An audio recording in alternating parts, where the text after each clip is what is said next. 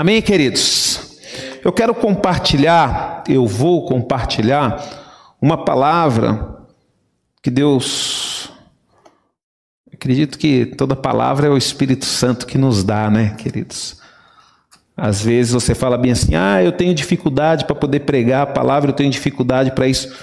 Eu falo para você que você não tem, querido. Sabe por quê? Porque toda vez que uma pessoa que precisa de uma ajuda, precisa de alguma coisa, vai te procurar, eu tenho certeza que Deus te dá uma palavra para você poder investir na vida daquela pessoa. A única diferença é que aqui, quando nós vamos pregar, né, a gente tem que organizar algumas coisas para a gente poder ter um tempo né, e poder passar aquilo que Deus colocou no nosso coração. Então, a palavra de Deus, queridos, Deus ele coloca a palavra no nosso coração. Só qual que é a nossa parte? A nossa parte é organizar aquela palavra dentro de nós para a gente poder estar tá passando para os irmãos. Né? Então, o título dessa ministrações é Condições para receber as promessas de Deus. Queridos, quando você lê a Bíblia, você vai perceber que o quê? Que a Bíblia tem várias promessas. Deus fez promessas para os filhos dele. Só que é o seguinte, queridos, para você poder viver as promessas de Deus, você tem que seguir algumas condições. Deus deixou algumas condições. É, esses dias eu estava conversando com o pastor Júnior e a gente estava falando isso, né? Ah, que as pessoas falam, ah, quem tem promessa não morre, quem tem promessa não sei o quê. Queridos, muitos muitos profetas, muitos aqui personagens da Bíblia morreu sem desfrutar da promessa de Deus. Então você tem que entender o seguinte: Deus ele tem promessa? Tem. É a vontade dele que os filhos dele alcancem a promessa? É. Só que aí tem um porém, queridos. A promessa já foi dada, já foi autorizada. Então não depende mais de Deus para mim nem para você viver as promessas dele. Depende de mim e depende de você. Porque isso não seria fácil, né? Peraí, Deus abençoou todo mundo, então qualquer um pode ter a promessa de Deus? Não, não funciona dessa forma. Então quer dizer, você define se você vai viver as promessas de Deus na sua vida ou não. As promessas de Deus hoje, queridos, elas são manifestadas e confirmadas em Cristo e realizada em nós. Primeiro, queridos, a promessa ela foi confirmada onde? Em Cristo. E qual que é a vontade de Deus agora? Que essas promessas que foram realizadas em Cristo seja confirmada na minha e na sua vida. Olha que coisa maravilhosa! O, o, filho foi lá, conseguiu com o pai, e através da bondade, através do amor de Jesus, nós conseguimos viver as promessas que Deus deu para Jesus. Quando Deus faz uma promessa, queridos, não devemos nos esquecer que o seu cumprimento é para a glória dele. A primeira coisa que você precisa entender: a promessa de Deus vai se cumprir na sua vida, não para mostrar para as pessoas que você é melhor do que todo mundo. A promessa de Deus, ela vai se cumprir na minha vida e na sua vida, para que Deus seja glorificado para que Deus seja glorificado, queridos. E a gente conhece pessoas aí, né, que acha que é alguma coisa porque Deus faz isso, porque Deus faz aquilo. Então, queridos, são pensamentos errados, tá? Então, as promessas só é realizada quando ele é glorificado. E para a gente poder entender um pouco, queridos, como é que isso funciona, existem algumas condições que precisam ser observadas se quisermos que as promessas de Deus se cumpram em nossa vida. Pastor, e o que é condição? Você precisa entender o que é condição. Condição, queridos, é obrigação que se impõe e se aceita tá? Qualidade requerida como ideias, é uma exigência. É uma exigência. Então quer dizer, você quer a promessa? Quero. Tem condições. Por que, que nós conseguimos é, observar na Bíblia que teve homens que fiz, se comprometeram com Deus, fizeram um voto com Deus? Então o que, que acontece? Eles atenderam uma condição. Eles chegaram diante de Deus, que nem, por exemplo, mesmo Jacó, quando ele estava fugindo do seu irmão, que ele teve uma visão ali, e de repente ele falou para o Senhor: falou, Senhor, se o Senhor me abençoar, eu vou entregar o dízimo de tudo que eu conquistar nessa vida. Queridos, Você acha que Deus não ia abençoar ele? Lógico que Deus ia abençoar ele, por quê? Porque ele estava vivendo uma condição. Ele iria glorificar a Deus no cumprimento daquela promessa. Por exemplo, quanto mais Deus abençoasse ele, mais Deus seria glorificado, porque mais ele iria dizimar, iria ofertar na casa de Deus, e foi o que ele fez. Por isso que Jacó foi um homem próspero, porque ele atendeu uma condição. E qual que era a condição? Obedecer e fazer a vontade de Deus. Por que, que tem muitas pessoas, queridos, na igreja que não vive uma vida próspera? Sabe por quê, queridos? Porque ainda não conseguiu entrar dentro dessa condição de Deus. Você só vai viver uma vida próspera se você tiver um coração doador.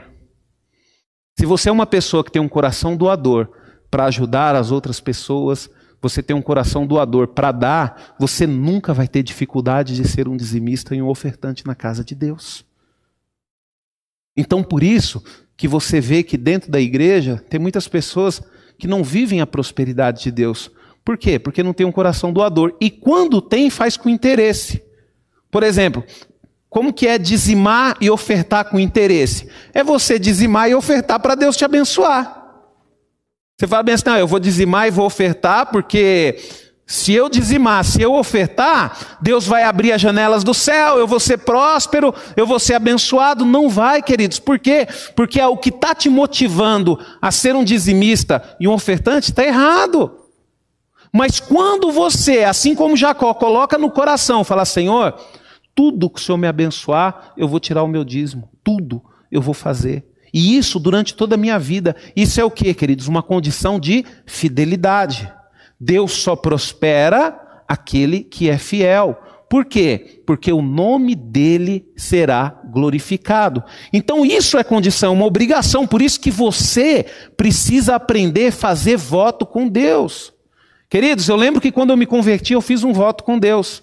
E tem 20 anos que eu sirvo ao Senhor. Eu nunca mais esqueci desse voto que eu fiz com Deus.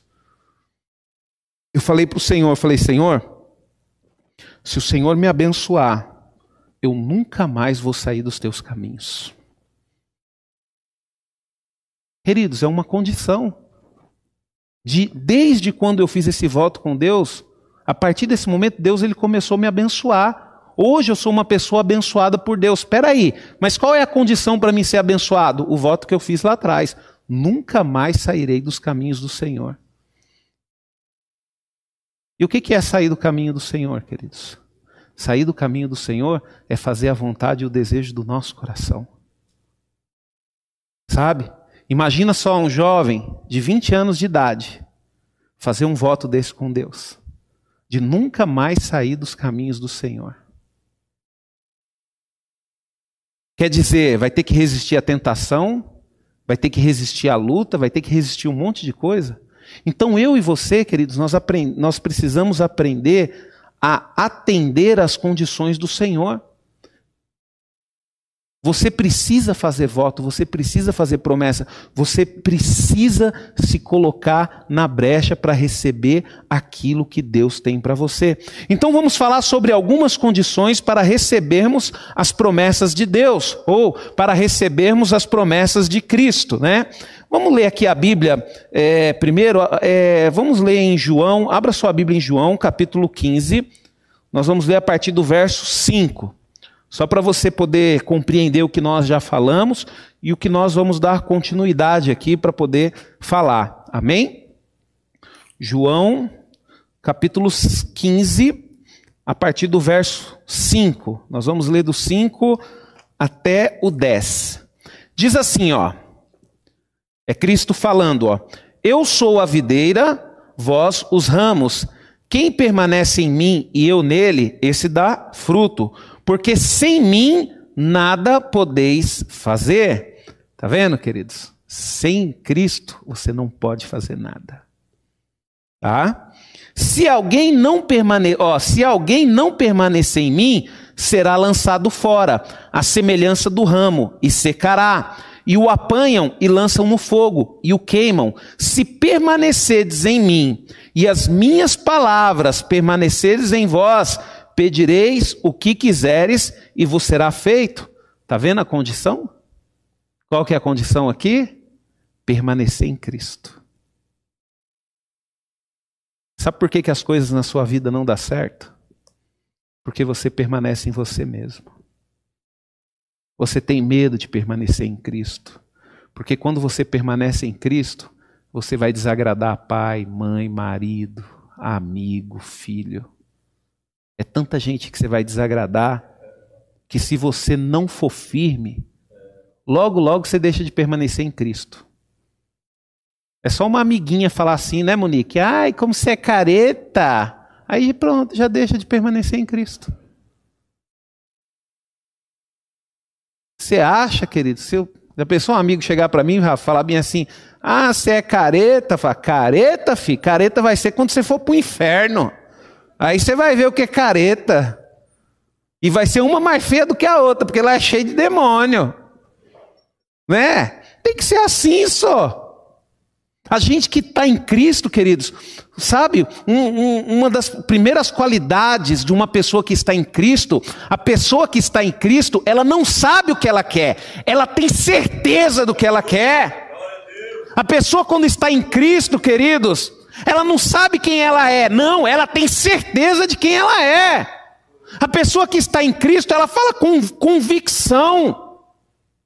Porque ela sabe o Deus que ela serve, ela sabe o poder maravilhoso que Deus tem. Vamos lá, verso 7: Se permaneceres em mim e as minhas palavras permanecerem em vós, pedireis o que quiser e vos será feito. Verso 8: Nisto é glorificado meu Pai, em que deis muitos frutos, e assim vos torneis meus discípulos. Como o Pai me amou, também eu vos amei.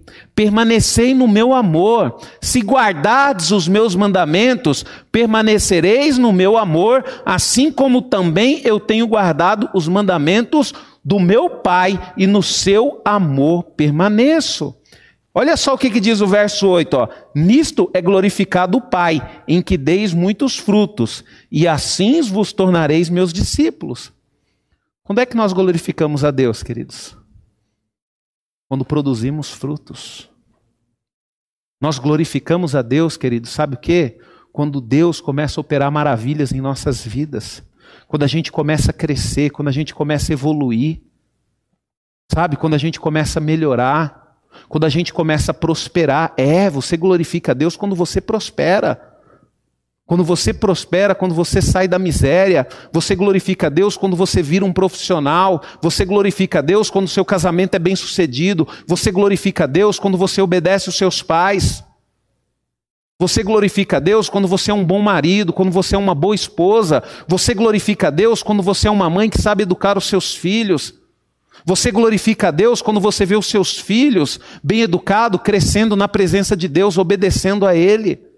É dessa forma, queridos, que nós glorificamos a Deus. Nós glorificamos a Deus produzindo frutos.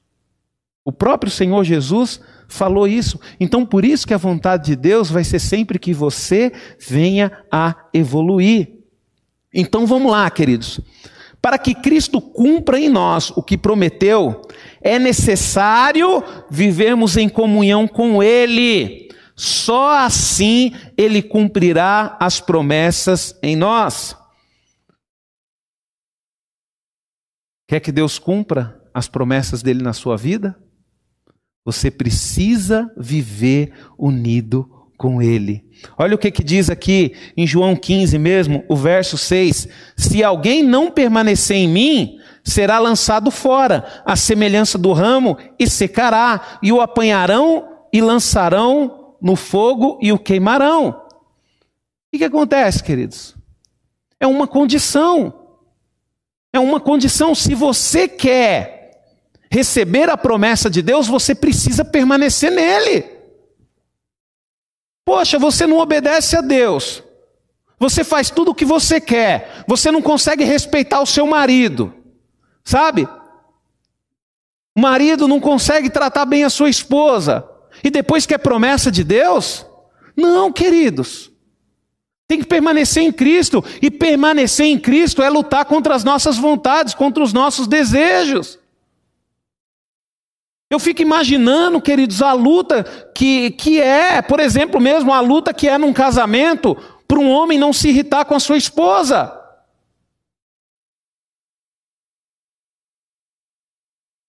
Você acha que é fácil? Não é, queridos.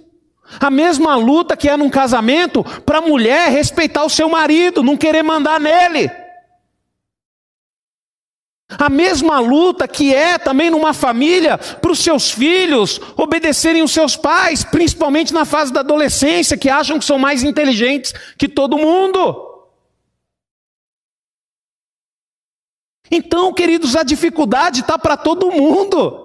Então a Bíblia quando fala que tem que permanecer em Cristo, Deus ele entende a dificuldade que eu tenho como pai, como marido, como homem, entende a sua dificuldade como criança, como filho, entende a sua dificuldade como esposa, como mãe. E só tem uma forma de nós vencermos essas dificuldades, e qual que é? Permanecendo em Cristo. Porque só se permanecermos nele, iremos receber a promessa.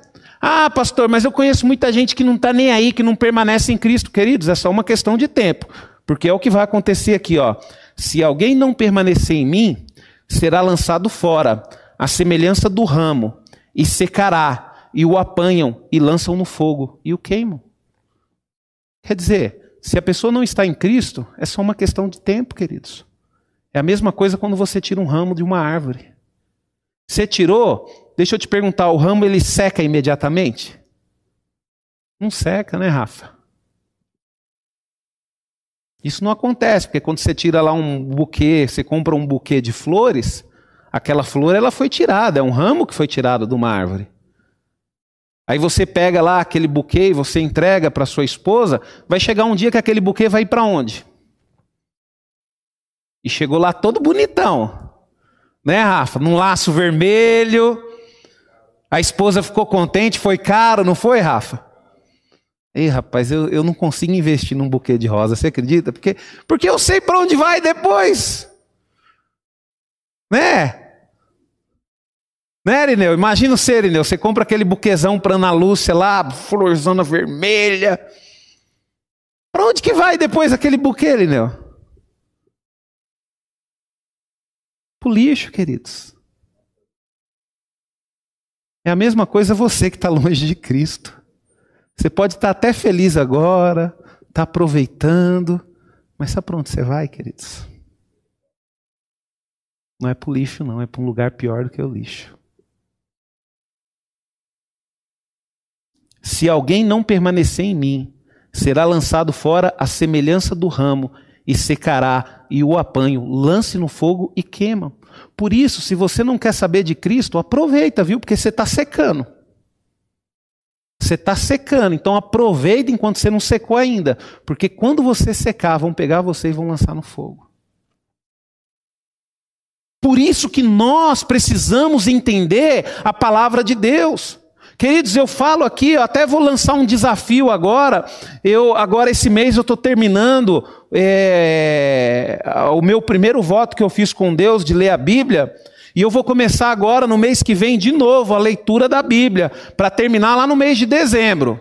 Então, se você quiser fazer junto comigo esse voto aí, ó, pode me procurar que eu vou dar o guia certinho da quantidade de, de capítulos que você tem que ler por dia, marcar com X, para a gente poder terminar junto esse voto lá no final do ano. Por que, que eu leio a Bíblia, queridos? Ah, por que, que eu me esforço para ler a Bíblia? Por que, que eu me esforço para pregar a palavra? Sabe por quê, queridos? Porque eu tenho que tomar cuidado, porque se eu não ficar esperto, pode ser que por causa de qualquer coisinha eu deixe de permanecer em Cristo. Sabe? Quando você lê a Bíblia, você lê a palavra de Deus, quantas pessoas tentam te influenciar para poder arrancar você de Cristo, para você secar, para você morrer? Então, uma primeira exigência: você quer viver as promessas de Deus? Quero. Então você precisa permanecer em Cristo. Se você não estiver em Cristo, as promessas de Deus não vão acontecer na sua vida. Outra condição, queridos, para as nossas necessidades serem supridas, temos primeiramente que semear, ter o coração doador para a obra de Deus. Quer ver? Vamos abrir a Bíblia lá em Filipenses, capítulo 4, Rafa, verso 18 e 19. Filipenses 4, 18 e 19. Olha só o que o apóstolo Paulo está fazendo, fazendo aqui com a igreja de Filipe. A palavra de Deus diz: Recebi tudo e tenho abundância, estou suprido, desde que Epafrodito me passou as mãos o que me veio de vossa parte, como aroma suave, como sacrifício aceitável e aprazível a Deus. E o meu Deus, segundo as suas riquezas em glória, há de suprir em Cristo Jesus cada uma de vossas necessidades. Queridos, você vai perceber na carta da igreja, na carta que Paulo mandou aos filipenses, queridos, a bênção que era essa igreja. Mas por que, que essa igreja era abençoada, queridos? Paulo ele fala aqui no verso 18: recebi tudo e tenho abundância, estou suprido desde que Epafrodito me passou a mão o que veio de vossa parte com aroma suave. Sabe o que, que Paulo está falando aqui, queridos? Que essa igreja, através de uma oferta, supriu todas as necessidades que ele tinha. E por isso que no verso 19 ele fala bem assim, ó, e o meu Deus, segundo as suas riquezas em glória, há de suprir em Cristo Jesus cada uma de vossas necessidades. Por que, que Deus abençoava a igreja de Filipenses, queridos? Porque era uma igreja doadora. Você quer ser uma pessoa abençoada, quer ser uma pessoa próspera? Você precisa primeiro aprender a ser uma pessoa doadora, a ser uma pessoa abençoadora, abençoar outras pessoas, ajudar outras pessoas, e é isso em todas as áreas das nossas vidas. A palavra de Deus diz: dá e dá-se-vos-á. Boa medida, recalcada, sacudida e transbordante. Todo mundo quer essa boa medida, recalcada, sacudida e transbordante. Mas tem uma condição. Qual que é a condição? Você precisa dar. Você precisa ser generoso. Quanto mais generoso você for, queridos, mais generoso Deus será com você. Por quê? Porque aí a glória de Deus só vai ser aumentada cada vez mais. Por que, que Deus vai ter prazer em te dar? Porque Deus sabe que, da mesma forma que Ele vai ter prazer em te dar, você também vai ter prazer em dar para as outras pessoas. Você vai ter prazer em ajudar a obra de Deus. Você vai ter prazer em ajudar as pessoas que necessitam. Agora, quando você tem aquele coração duro, que tudo é seu, tudo é seu, tudo é seu, e tudo para em você, queridos, é que nem um mar morto diferente do mar da Galileia. O mar da Galileia, queridos, é rico em peixes. Por quê? Porque o mar da Galileia ele distribui. Sai rios dele. E o mar morto? Só tem morte, não tem nada. Por quê? Porque o mar morto só retém. Só retém. Ele não libera nada para ninguém. Então, se você quer uma vida próspera, você quer uma vida abençoada, você precisa aprender a ter o coração doador. Sabe, queridos? Precisa aprender a ter o coração doador.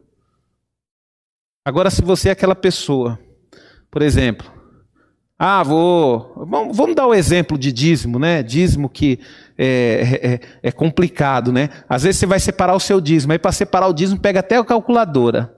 Ah, deu R$ 133,25. Queridos, que isso, queridos? Aí depois você quer que Deus dá para você com abundância? Você não consegue nem arredondar o seu dízimo. é, não consegue nem arredondar o dízimo. Não consegue nem. E ainda acha que está abafando, Rafa. Queridos, a gente tem que aprender. A gente tem que aprender. Que nem, por exemplo, mesmo, eu conheço pessoas, Rafa, conheço pessoas que é assim que ela vai fazer o dízimo, aí deu, ah, 155 reais, não, 200 reais. Aí chega no outro mês, aí acontece e Deus abençoa, mas por quê? Porque o coração é generoso, a pessoa não está presa naquilo, não está presa aos centavos, queridos. Então você precisa, se você quiser receber a promessa da prosperidade na sua vida, se você quer ser uma pessoa próspera, se você quer um, ser um celeiro cheio, queridos, você precisa entender o seguinte: Deus ele não tem por necessidade nem por vontade encher celeiros. Não queira ser um celeiro cheio, queira ser um celeiro com as portas abertas. Como assim, pastor? Significa o seguinte, queridos: tudo aquilo que você for receber, tudo aquilo que Deus colocar na sua vida, através de você, vai ser distribuído para outras pessoas, queridos. Outra coisa, queridos, poder. Vamos lá, tem um monte de gente que quer poder, né, Rafa? Tem um monte de gente que quer poder, né? É que na igreja o Senhor me dá poder, me dá poder para me colocar a mão no enfermo, para mim poder ser curado, para mim ser isso e tal. Então vamos ver aqui, queridos, ó, para termos poder naquele que nos fortalece, temos que aprender a ser resistente nas aflições. Você quer poder? Abra sua Bíblia lá em Filipenses, já está em Filipenses aí, né? Filipenses 4. Filipenses 4 mesmo aí, no verso 12 e 13. Vamos lá. Vamos ver o que está escrito aqui. Verso 12 e 13. Olha só. Tanto sei estar humilhado, como também ser honrado. De tudo e em todas as circunstâncias já tenho experiência, tanto de fartura como de fome, assim de abundância como de escassez, tudo posso naquele que me fortalece. Você quer ter poder? Quer ter poder ainda? Quer ter poder ainda, Rafa? Querido, se você quer ter poder, você tem que aprender a resistir em toda e qualquer situação. Poxa vida, um dia que você vai comer sem carne já está reclamando. Ó oh, Deus, não tem carne hoje? Só arroz e feijão? Peraí, se você não consegue viver sem carne, Deus vai te dar poder para quê? Um dia, Rafa, que a mulher lá fica brava, já quer separar. Peraí, você precisa viver em toda e qualquer situação, meu amigo. Você tem que aprender a viver quando a mulher está calma e tem que aprender a viver bem com ela quando ela está nervosa também. É a mesma coisa a mulher, né, Irineu? O marido estourou, já não. Ah, você foi grosso comigo, não quero mais. Peraí.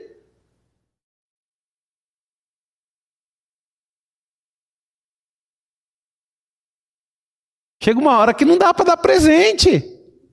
Queridos, é viver em toda e qualquer situação. Né? Peraí, pai só é bonzinho quando dá presente? Quando bate, pai não é bonzinho, não? Tem que aprender a amar painho quando o painho dá presente, quando o painho bate também. Queridos, Paulo, ele tinha poder de Deus, por quê? Porque ele mesmo falou que ele aprendeu a viver bem. Ele diz assim, ó: tanto sei estar humilhado, como também ser honrado. De tudo, em todas as circunstâncias, já tenho experiência, tanto de fartura como de fome, assim de abundância como de escassez. Tudo posso naquele que me fortalece. Tem pessoas que só conseguem buscar Deus quando está tudo bem. Quando está tudo bem, Deus é maravilhoso, Deus é poderoso. Mas quando vem a luta, por que, Senhor? Por que, Senhor, eu estou vivendo isso? Por que, que eu estou vivendo aquilo? Peraí, queridos. Deus não prometeu para a gente que ia ser tudo fácil. E outra coisa, a própria vida, o próprio tempo nos mostra que nós vamos enfrentar situações difíceis. Por exemplo, mesmo, queridos, às vezes a gente tem a nossa família, mas um dia nossa família vai se separar. Um dia nós vamos perder os nossos pais. Um dia nós vamos separar de pessoas que nós amamos. Significa o quê? Que a nossa vida não é só mil maravilhas, não. Nós vamos passar por situações difíceis. E é isso que nós temos que aprender. Nós temos que aprender, queridos, a viver bem em toda e qualquer situação. Como é que Deus vai dar poder para uma pessoa desequilibrada? Que só sabe dar risada quando tem dinheiro no bolso. Quando não tem, só reclama. Espera aí. Deus, eu quero poder. Vai aprender a viver bem em toda e qualquer situação. Sabe? Vai aprender a ouvir uma palavra de amor na igreja, mas também aceite quando vier uma palavra de exortação. Sabe, queridos? Principalmente nós, quando nós somos jovens, nós achamos que na vida só tem fases boas. Aí depois que nós envelhecemos, queridos, nós descobrimos que não é bem assim. E aí a gente começa a querer voltar atrás. Poxa vida, se quando eu tivesse 18 anos eu soubesse que eu iria enfrentar o que eu estou enfrentando aos 40, eu teria vivido de forma diferente nos 18 anos. Queridos, está tudo bem na sua vida? Glorifique a Deus, porque amanhã vai piorar. E eu te dou um conselho: quando piorar, continue glorificando a Deus. Está tudo ruim na sua vida? Glorifique a Deus. Sabe por quê? Porque amanhã vai melhorar. E quando melhorar, continue glorificando a Deus. E você vai ver Deus vai encher você de poder. E Deus vai te dar condições das pessoas aprenderem com você. E as pessoas vão olhar para você e falar bem assim: ó, ali está um verdadeiro servo de Deus. Ali está uma verdadeira serva de Deus, porque são pessoas que em toda e qualquer situação estão glorificando a Deus. Querido, você sabe o que é você ir num velório? e você vê uma mãe enterrando um filho, e na hora da oração, aquela mãe, ela fala: Senhor, obrigado pelo tempo que o Senhor permitiu que o meu filho ficasse comigo.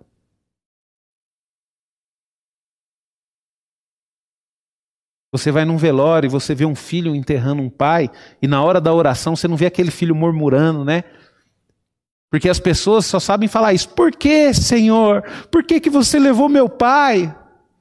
Que isso, meu? Deus prometeu 70, ele está com 80. Teve uma hora que tem que ir mesmo, não tem jeito.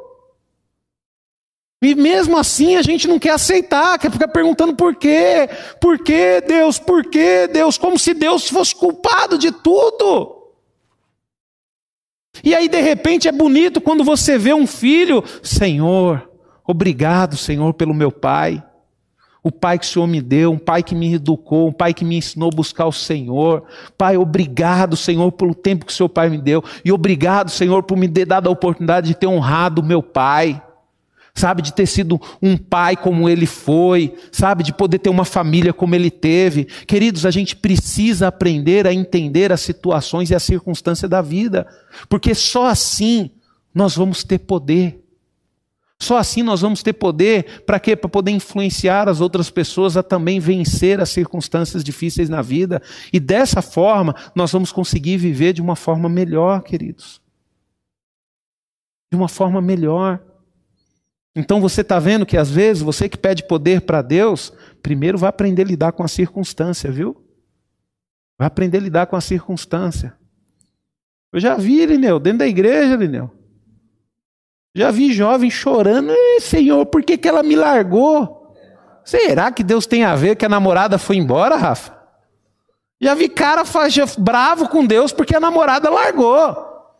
Aí você fala bem assim, quando estava namorando não dava espaço para menina, Rafa. Era uma melação só. Chegou uma hora a menina não aguentou. Falei, esse cara é doido, não quero saber dele não. Aí depois fica perguntando por quê. É. É que nem um filho quando apanha do pai, né, Monique?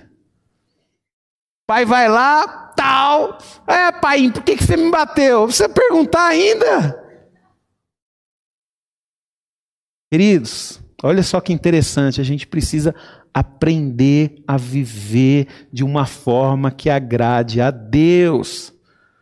Você sabe que o que? Tem ações que você vai tomar, queridos, que vai gerar uma reação.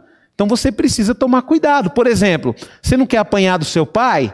É simples, é só obedecer. É só obedecer. Você não quer perder a sua esposa? É simples, é só ser um bom marido. Você não quer perder o seu marido? É simples, é só ser uma boa esposa. É simples. Pastor, mas é um simples difícil? É, queridos, é um simples difícil. É um simples difícil. Então vamos lá, queridos. Quarto, para nos tornarmos filhos de Deus, uma promessa. A Bíblia tem uma promessa para nós.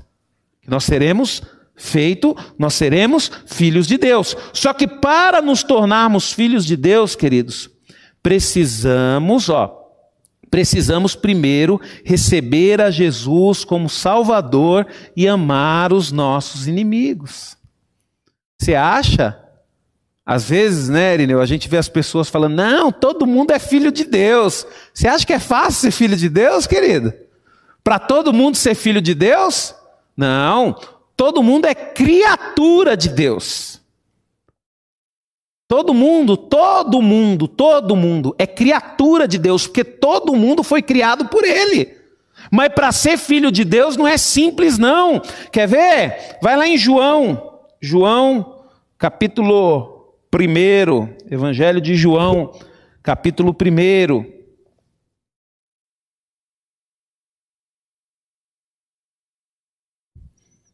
A partir do verso 10 diz assim, ó: O verbo estava no mundo. O mundo foi feito por intermédio dele, mas o mundo não o conheceu.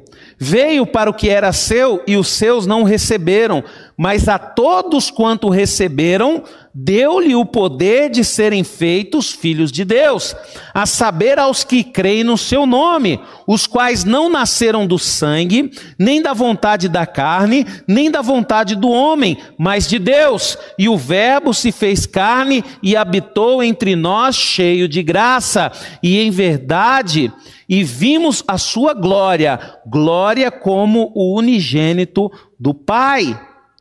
Queridos, olha só que maravilha, mas todos os quantos o receberam, deu-lhe o poder de serem feitos filhos de Deus. Para você ser um filho de Deus, você precisa receber Jesus. O sacrifício de Jesus, queridos. Você sabe por que, que o sacrifício de Jesus é o maior ato de amor? que já existiu na humanidade, porque o sacrifício de Jesus tem um poder de salvar toda a humanidade. Por isso que eu costumo dizer, Deus ele já fez a parte dele. Cabe a cada um de nós agora fazermos a nossa parte. Qualquer ser humano no mundo pode ser um filho de Deus. Só que ele precisa ter coragem de receber a Cristo Jesus. Para ser filho de Deus, queridos, é uma questão de coragem. É uma questão de coragem, atitude. E outra coisa também, você tem que receber Jesus Cristo, e olha só o que você tem que fazer, Mateus 5. Mateus capítulo 5, verso 44 e 45. Diz assim, ó. Ainda tem tempo, né, Rafa? Diz assim, ó. Acho que não está nem na metade. Eu, porém, vos digo: amai os vossos inimigos e orai pelos que perseguem, para que vos tornei filhos do vosso Pai celeste, porque ele faz nascer o sol sobre maus e bons e vi chuva sobre justos e injustos. Queridos, é uma outra exigência que Deus deu, é uma condição. Você quer ser filho de Deus? Quero. Então tá, tem uma condição. Você precisa receber Jesus e você precisa amar e orar pelos seus inimigos. Eu não vou falar que você precisa amar e orar todo mundo, porque é fácil você amar e orar pelas pessoas que você ama, pelas pessoas que gostam de você. O difícil é você orar pelos seus inimigos. O difícil é você amar os seus inimigos. E para nós sermos filhos de Deus, queridos, nós temos que ser diferentes. Porque só ama o seu inimigo e só ora pelo seu inimigo uma pessoa que não tem maldade no coração. Uma pessoa pura. Uma pessoa conseguiu receber a Cristo. Ah, pastor, mas eu não consigo. É, então você não vai ser filho de Deus. Porque é uma condição, queridos. É uma condição. Você fica praguejando as pessoas? Fica amaldiçoando as pessoas? Filho de Deus não faz isso. Filho de Deus, quando ele recebe uma ofensa, ele faz que nem Estevão, queridos. Estevão, quando ele foi condenado porque ele defendeu a Cristo mediante os sacerdotes, e ele foi apedrejado. Estevão, na hora que o céu se abriu, que ele viu o pai, ele viu o filho, Estevão não falou bem assim: Senhor, queima todo mundo. Estevão falou bem assim: Pai, perdoa eles. Não coloque a culpa desse pecado sobre as costas dele. E o céu se abriu para Estevão, queridos. Mas por que, que o céu se abriu para Estevão? Porque ele foi apedrejado? Não. O céu se abriu a Estevão porque ele se tornou um verdadeiro filho de Deus. E isso vai acontecer comigo e com você no dia que nós formos partir para lá. O céu vai se abrir para nós.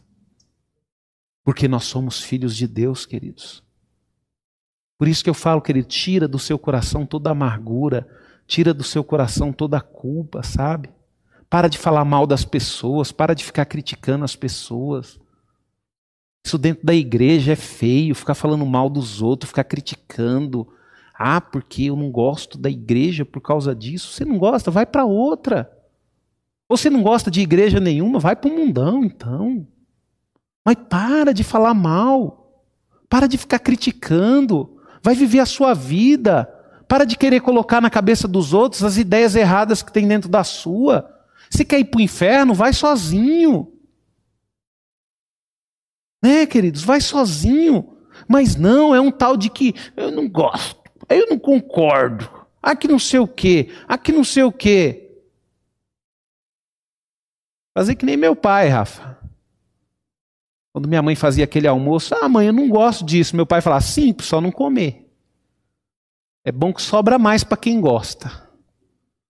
Né? Eu não gosto, então. Então não pega.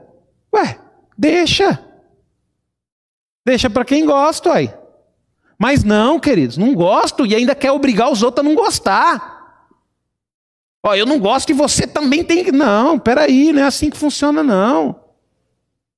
Não é assim que funciona, não, queridos. As coisas, elas são diferentes. Então, para nós sermos um filho de Deus, queridos, eu não sei, se você não quer ser um filho de Deus, é um problema seu.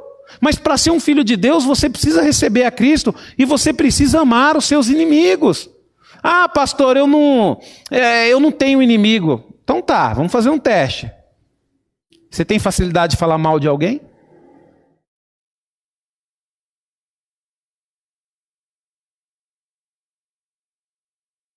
Tem? Então, essa pessoa que você está falando mal, você já julgou como um inimigo seu. Por isso que você está falando mal. Ah, pastor, mas eu não tenho raiva dela. Se você não tivesse raiva dela, você não falaria mal. É, normalmente começa assim, né, Rafa? A pessoa vem falar para mim do Rafa, né? A pessoa, um exemplo, a pessoa vai falar mal do Rafa para mim. Então, pastor, ó, eu amo a vida do Rafa, eu não tenho nada contra o Rafa, mas o Rafa, meu, ultimamente tá um saco. Ué, Além de fofoqueiro, é mentiroso, Rafa. Fala que ama e que não tem nada a ver. Que amor é esse? Está vendo, queridos? O problema do crente é esse, Rafa. O crente tem inimigo e fala que não tem. Esse é o problema. Crente, queridos, não deve ter inimigo. Filho de Deus não deve ter inimigo. Filho de Deus não deve falar mal de seu ninguém. E quando alguém vier falar mal de alguém para um filho de Deus, o que, que ele tem que fazer? Ele tem que cortar ali na hora e tentar levar o outro irmão a poder orar pelaquela pessoa. Então nós temos que tomar cuidado, queridos. Outra coisa, queridos, que eu e você precisamos, mas tem que ter uma condição, é o perdão. Sabe? Para recebermos o perdão de Jesus, temos de conversar, é, confessar, temos que confessar os nossos pecados e andarmos na luz e temos comunhão uns com os outros. Vamos lá em 1 João, primeira carta de João. Primeira carta de João, capítulo 1, do verso 5 ao 10. Olha o que, que diz aqui, ó. 1 João, capítulo 1, verso 5. Ora, a mensagem que da parte dele temos ouvidos e vos anunciamos é esta: que Deus é luz e não há nele trevas nenhuma. Se dissermos que mantemos comunhão com ele e andamos nas trevas, mentimos e, é, e não praticamos a verdade.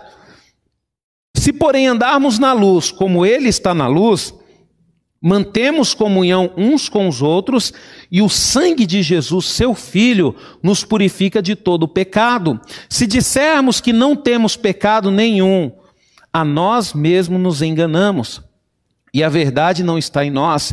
Se confessarmos os nossos pecados, Ele é fiel e justo para nos perdoar os pecados e nos purificar de toda injustiça. Se dissermos que não temos cometido pecado, fazemos-lo mentiroso e a Sua palavra não está em nós. Para recebermos o perdão de Deus, o que, que nós temos que fazer, queridos? Nós temos que reconhecer que nós somos pecadores e confessar os nossos pecados. Né? Parar de acharmos que nós somos perfeitos. Se você acha que você é perfeito, que você não tem pecado, você está falando que Deus é mentiroso. E a palavra dele não está em você. Por isso, queridos, isso, isso, é, isso é muito legal, queridos. Sabe por quê? Porque isso nos coloca numa posição de inferioridade. Quer dizer, está todo mundo no mesmo barco, todo mundo é pecador, ninguém é melhor do que ninguém. Eu não sou melhor do que você, você não é melhor do que eu. A certeza é que eu sou pecador e você também é. E isso, querido, nos obriga o quê? A viver uma vida de humildade, quando você reconhece que você é um pecador, né? Ai, pastor, e quando nós somos humildes? Quando você faz aquela oração. Ai, Deus, eu não sei por que está acontecendo isso na minha vida. Lógico que você sabe. Para de achar que você consegue fingir que você é bonzinho para Deus. Você sabe por que, que isso está acontecendo na sua vida.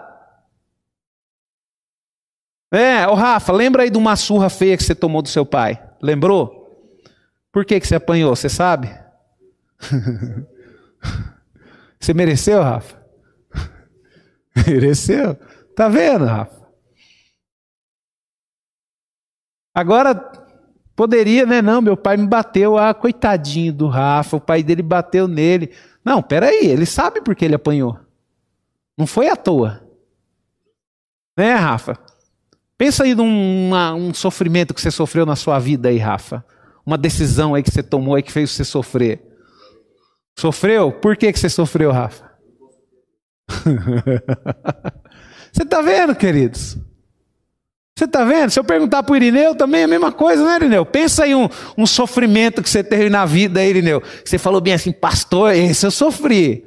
Aí eu falo, por que, que você sofreu, Irineu? Estava longe de Deus. Queridos, tudo tem um porquê e nós sabemos o porquê. É que às vezes nós queremos enganar a nós mesmos. Né? E aí a gente se faz de vítima para os outros, né? Aí muda a voz, coloca uma voz de choro no final, dá uma soluçada. Não, porque é porque painho não tinha que ter me batido. Lógico que tinha. Lógico que tinha. Olha o pai lá, tá dormindo lá. Olha lá, Rafa, ó, dormindo. Tá vendo?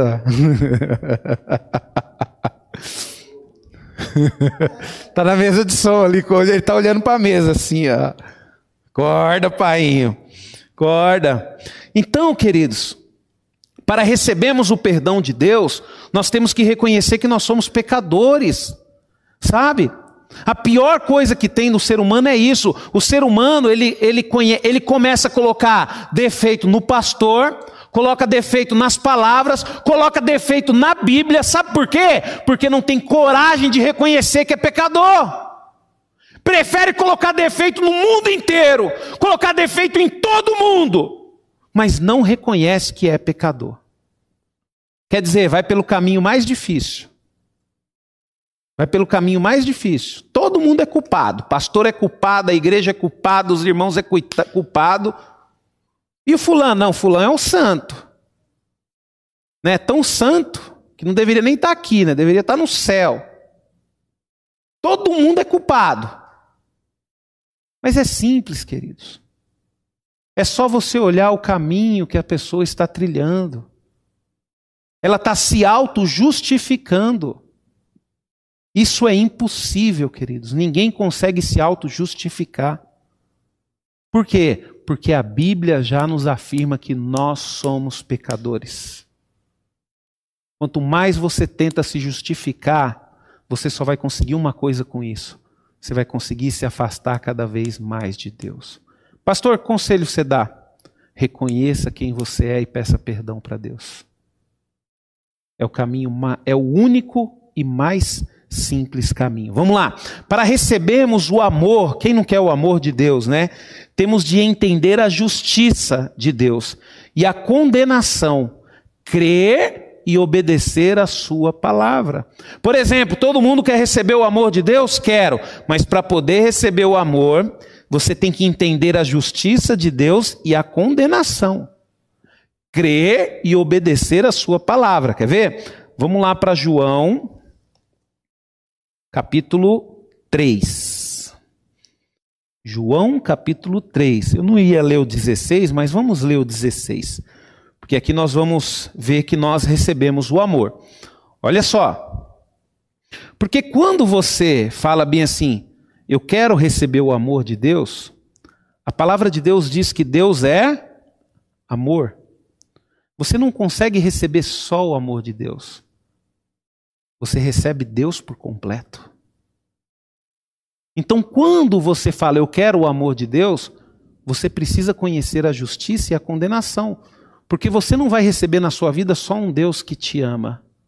Você vai receber na sua vida um Deus que é justo e um Deus que condena.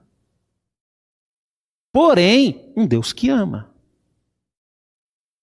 Tem muitas pessoas que acham que tem Deus na vida, mas não tem, queridos. Por quê? Porque elas aceitam o amor de Deus, mas elas não querem a justiça. Então não tem como ter esse Deus de amor nas nossas vidas. Vamos lá. É, João 3,16. Porque Deus amou ao mundo de tal maneira que deu seu Filho unigênito, para que todo o que nele crê não pereça, mas tenha vida eterna. Verso 17: Porquanto Deus enviou seu Filho ao mundo, não para que o julgasse, não para que o julgasse o mundo, mas para que o mundo fosse salvo por ele. Eu vou explicar isso daqui, queridos, porque tem muitas pessoas que não entendem esse versículo. Muitas pessoas não entendem esse versículo. Vamos lá. Quem nele crê não é julgado. E quem não crê já está julgado, porquanto não creu no nome do unigênito Filho de Deus.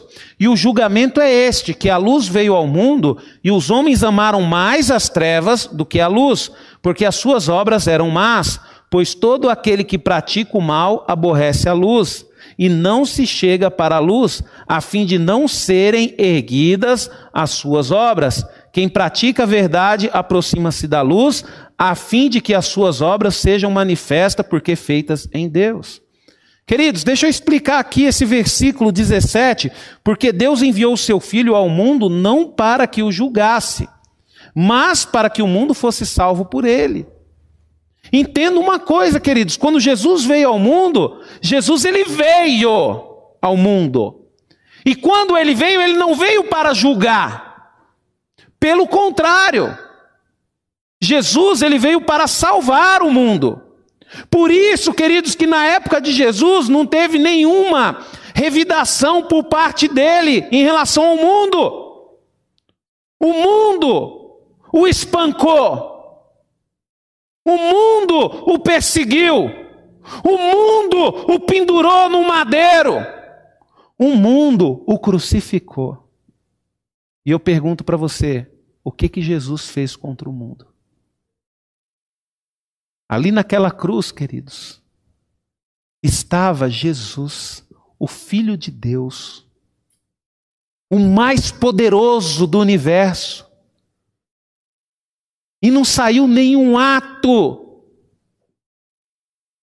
de justiça dele em relação ao mundo. Por quê? Porque ele não tinha vindo para julgar. Mas, abra sua Bíblia. E vamos ver uma parábola contada pelo próprio Jesus para você entender esse versículo de uma vez por todas. Para você entender que Jesus não veio para julgar. Você entendeu? Vamos lá para a parábola dos lavradores maus, Mateus 21. Tem tempo aí ainda, Rafa? Mateus 21. Eu vou terminar já, irmãos. Mateus 21, olha só. Vamos lá. Mateus 21, Nós vamos ler aqui a partir do verso 33, a palavra dos lavradores maus, a parábola. Atentai noutra palavra. Havia um homem, dono de uma casa, que plantou uma vinha, cercou-a de uma sebe, construiu nela um lagar, edificou-lhe uma torre e arrendou a uns lavradores.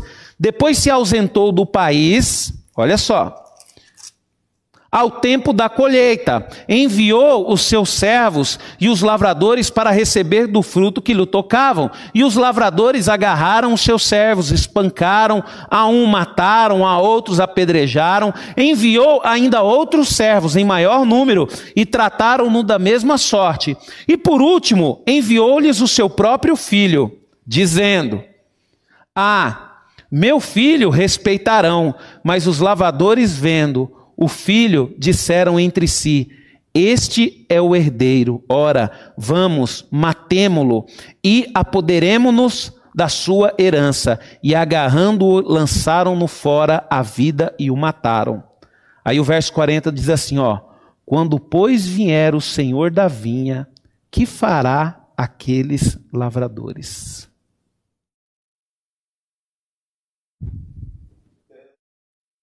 Queridos, Deixa eu falar uma coisa para você. Deus, Jesus, ele não veio para julgar. Só que Jesus já veio e já foi. As pessoas não explicam isso direito. Aí você fala, pastor, mas e o julgamento? Peraí, o julgamento já veio pelos judeus.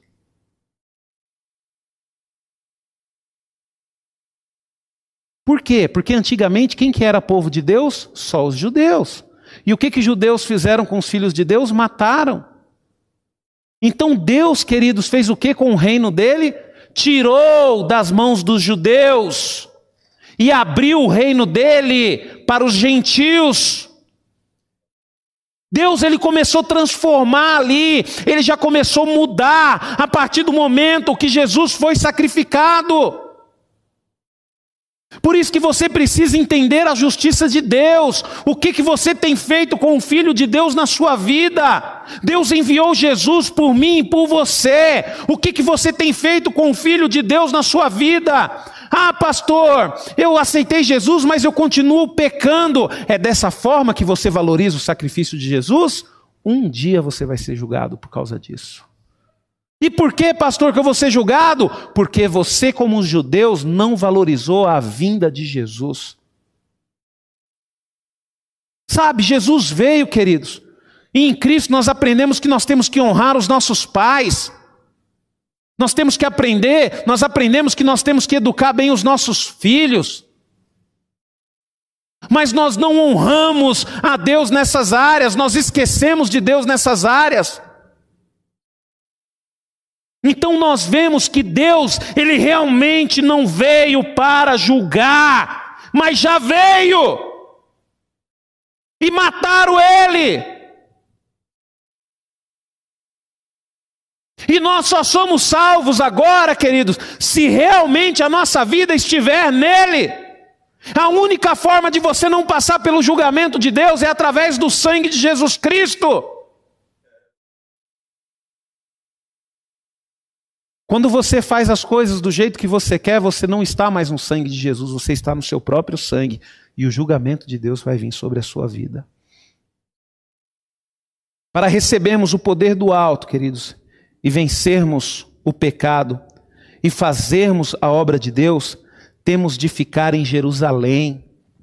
Sabe o que é Jerusalém, queridos? Jerusalém é a presença de Deus. Pastor, eu quero fazer a vontade de Deus, eu quero fazer a obra de Deus, pastor, eu quero ser uma pessoa abençoada. É simples. Espera.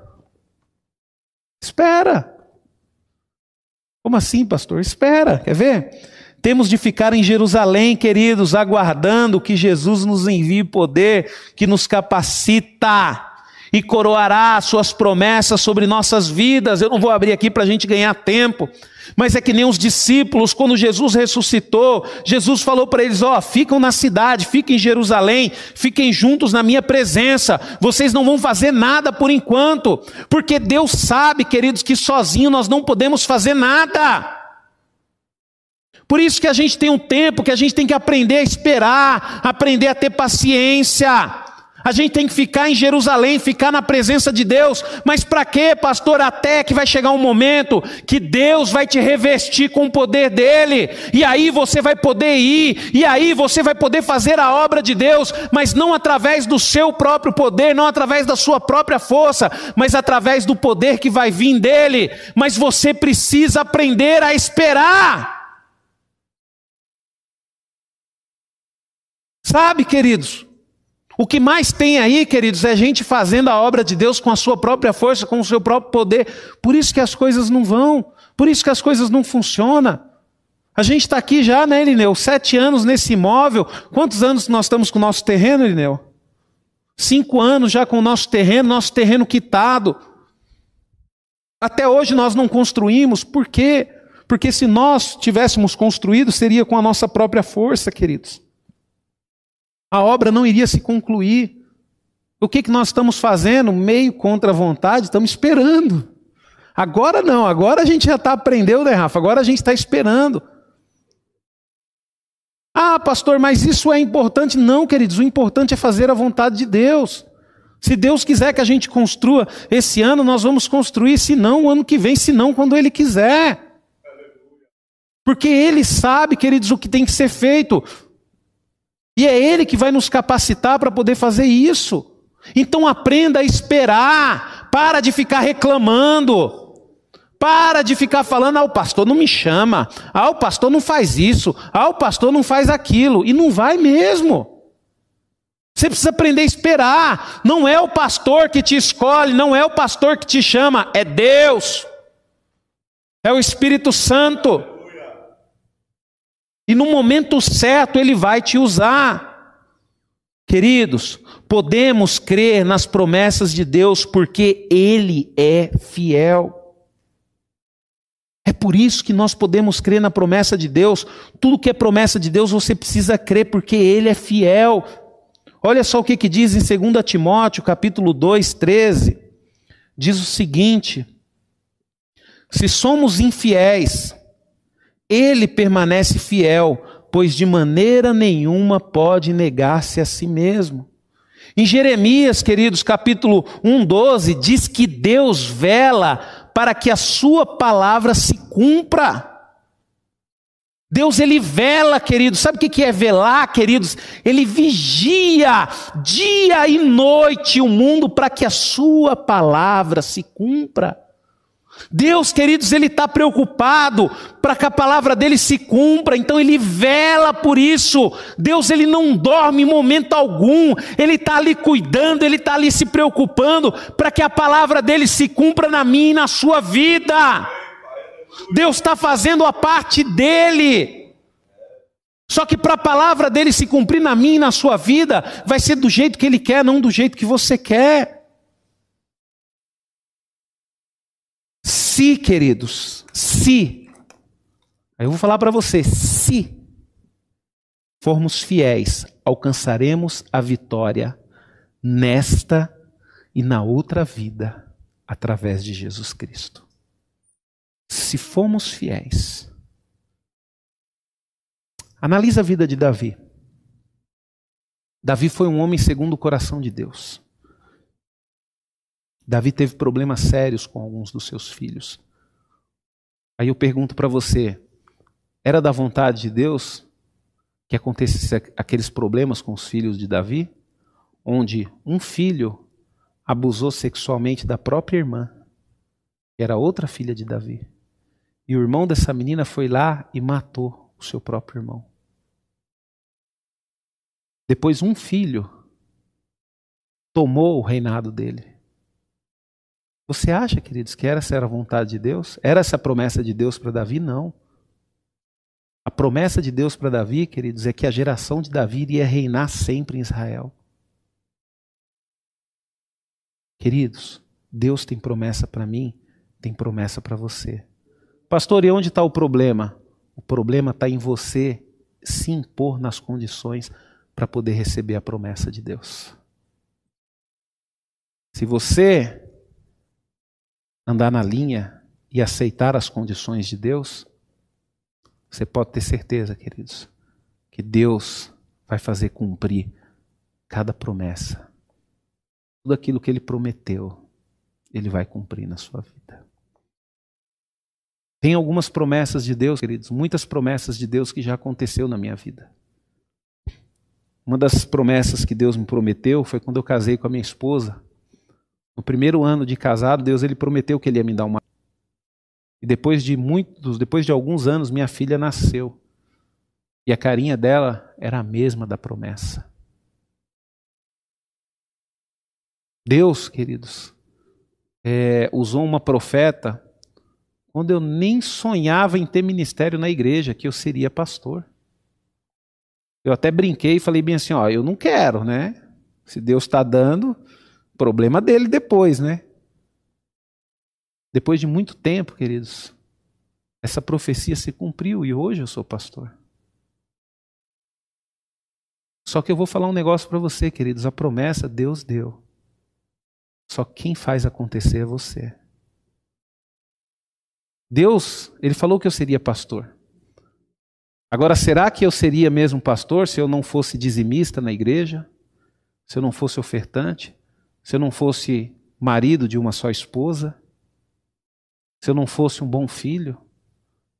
Se eu não fosse um bom cristão, uma boa ovelha dentro da igreja? Uma pessoa que é, sempre se preocupava em fazer as coisas dentro da igreja para poder ajudar? com certeza eu não seria pastor, queridos. Deus, queridos, ele te dá uma promessa. Só que a partir do momento que ele deu uma promessa, não significa que você tem que levar a sua vida de qualquer jeito, não. Deus ele te dá uma promessa para você animar e você conquistar aquilo que ele te prometeu. Pastor, Deus prometeu. Prometeu, mas você ainda precisa conquistar. Você ainda precisa conquistar o que Deus te prometeu. Pastor, Deus me prometeu me dar uma família, pastor, uma família abençoada. Mas minha família, pastor, é só a misericórdia de Deus, é uma luta. Espera aí. Deus ele prometeu te dar uma família abençoada, então é você que tem que conquistar essa família abençoada. É você que tem que lutar para que a sua família seja abençoada, porque a promessa já foi liberada em sua vida. Amém? Essa é a palavra que Deus colocou no meu coração. Eu quero orar com os irmãos, você que está em casa também, sabe? É, deixa essa palavra entrar dentro de você, deixa essa palavra mudar você, preparar você para receber as promessas de Deus. O mundo, queridos, o mundo, ele precisa ver a expressão da igreja. E a expressão da igreja, nós vamos nos expressar para o mundo através do cumprimento das promessas de Deus. As pessoas, queridos, elas vão conhecer, vão querer conhecer a Deus através do Deus da que você está mostrando para elas. E eu te pergunto, que Deus que você está mostrando para as pessoas? Qual Deus que você está mostrando para as pessoas?